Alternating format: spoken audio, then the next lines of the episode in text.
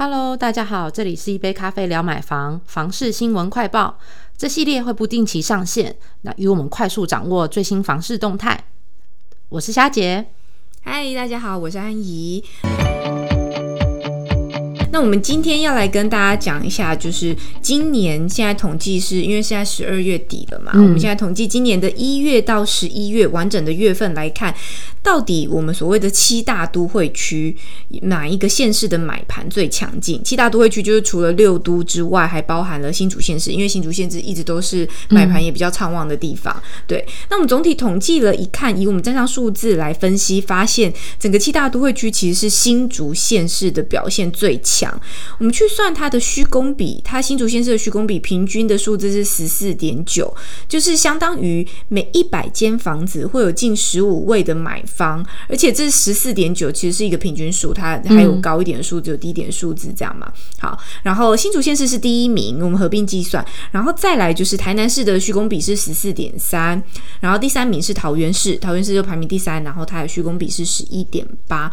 那我们仔细来看一下新竹县市它。的整体整个年度的表现哦，今年三月的时候，其实虚工比是一度冲到十七点一，然后之后因为疫情的影响嘛，受到疫情打击之后，它就开始渐渐往下走。但是它往下走之后很快哦，就是那时候疫情是五月的时候影响比较严重嘛，然后它到了六月很快就往往上反弹了，然后到了八月，它的虚工比达到了十八点二，十八点二已经超过今年三月相对比较高的那个水准了哦，已经有十八多位买方了，然后到了十一。一月它的虚工比达到今年的最高峰二十，哎，哇！竹科工程师还没有发年终奖金，就已经 先买起来，先买起来了。对呀，二十就相当于每一百间房子有二十位买方，其实这量体是很大的哦。然后，而且我们不会是说什么二十位买方他就只看这一百间嘛，其实他那个数字是会叠加上去的。这我有非常深刻的感受，因为刚参加同学会玩，然后发现在竹科工作的同学们都在聊买房这件事情。是不是房子就是都不止一间这样带？对对对，是不是很惊人？对不对？所以它连续三个月就呈现了这个正成长的部分。那我们又去查了一下，说到底竹科买盘有多强？我们知道，其实整个新竹县市它除了当地客之外，多半都是竹科买盘在支撑。所以我们去查了一下竹科管理局它今年的数据啊，截至今年十一月，全台全台湾的科学园区的员工大概有十六点五万人。这十六点五万人跟去年同期比起来，大概增加了九千多人。然后九千多人当中，我们刚刚讲是全台数字嘛，全台增加九千多人，当中光是新竹的园区就增加了五千八百多人，超过一半嘞，都在新竹。对，也就是说，就是这个竹科的那个产业员工的这个进进来的这个动力，全部都是来自于新竹。这样，而且它是发展的很早的园科学园区，对，因为从竹科开始之后，再是内科，然后接下来才是南科嘛。嗯嗯。对，然后现在就是呃，近期发展的就是之后高雄也会。有，那但是它已经那么久了，但是还买盘还持续都有新的呃产业进驻，然后呃工作人口还持续在做增加，这样对对，应该跟整体的逐客的发展，包含这半导体产业的畅旺啊，然后订单的增加等等都有影响，嗯，所以逐客表现是一直以来都。蛮厉害的，对，所以你可以想见嘛，他光他光这个今年这样子，他就增加了五千八百多人，那竹客人口一直持续增加，它整个巩固了大新竹的买盘就稳定的攀升。然后我们再去细看一下区域啊，除了一项供应量非常大的竹北市，你知道竹北市就量体很大，它限制一期、二期、三期的从化区，嗯，所以它提供了很多大家的选择，所以 蛮多人就会去那边买，又是买新的嘛，喜欢比较喜比较喜欢买新的。然后再就是新竹。市的东区其实也有不少买盘，东区其实也是离竹科很近啦，那有一些当地客这样子，包含说呃离竹科最近的东区的地区就是有关埔从化区这样子，对，嗯，那刚刚讲到科学园区，刚刚有提到台南嘛，因为那已经就是去年已经就是台积电要进驻的议题，从去年延烧到今年，其实。在帮助到台南，在整体的话题性啊，房市火热度一直都没有消减，都是持续火热，一直往上升的状态。那所以才会是呃，在呃虚工比来讲，台南是去年虚工比是七大都会区之冠啊，它是去年的第一名，去年第一名哦。那当然现在还还在前三名宝座啦，所以今年是第二名嘛。刚刚讲到有十四十四点三的部分，好，那所以它它的就是建设话题，但。因为随着时间，因为是去年的延烧，所以呃，当然会随着时间来做递减。好，所以今年爬升力道没有像新竹县市这么的强劲。嗯，那不过它就是还稳稳的站在第二名身上，这样子，就是还是保持在那个水准。对对对，所以因为其实也还在发展中啦，我觉得它其实也算是后市看好。那我也我觉得还蛮期待后后续它跟新竹的较劲这样子。好，那再来看到刚刚那第三名，大家会想说，哎，那。是不是还是围绕着园区关系？那其实不是哈，是在刚刚讲到是桃园市。那桃园市其实今年一到八月的近迁徙人口为呃六百四十六人，好，那是六都唯一成正成长的直辖市。因为人口都一直在流失。呃，应该是从双北迁徙。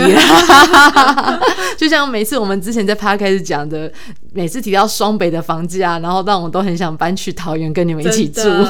快来！对，那所以桃园其实是受到双北地区的高房。价的外溢影响啦，所以带动它的房市变成第三名。嗯，那其实刚刚呃近期有在看一下桃园最近的房市新闻。好，那那因为其实呃就以当地房仲来看，其实青浦的刚性需求就一直都非常的强烈。好，那以呃就是高铁特区那边，它其实已经从呃原本的呃慢慢我一直在往外围做拓展，对，然后都一直会有新的预售或者是呃新成屋陆续都完成这样子。对，那近期其实也有呃。像同学啦，或是他原本是双北人，然后他们都会在在问我桃园那里的房价，好，就因为想到，因为那还有一字头可以参考嘛。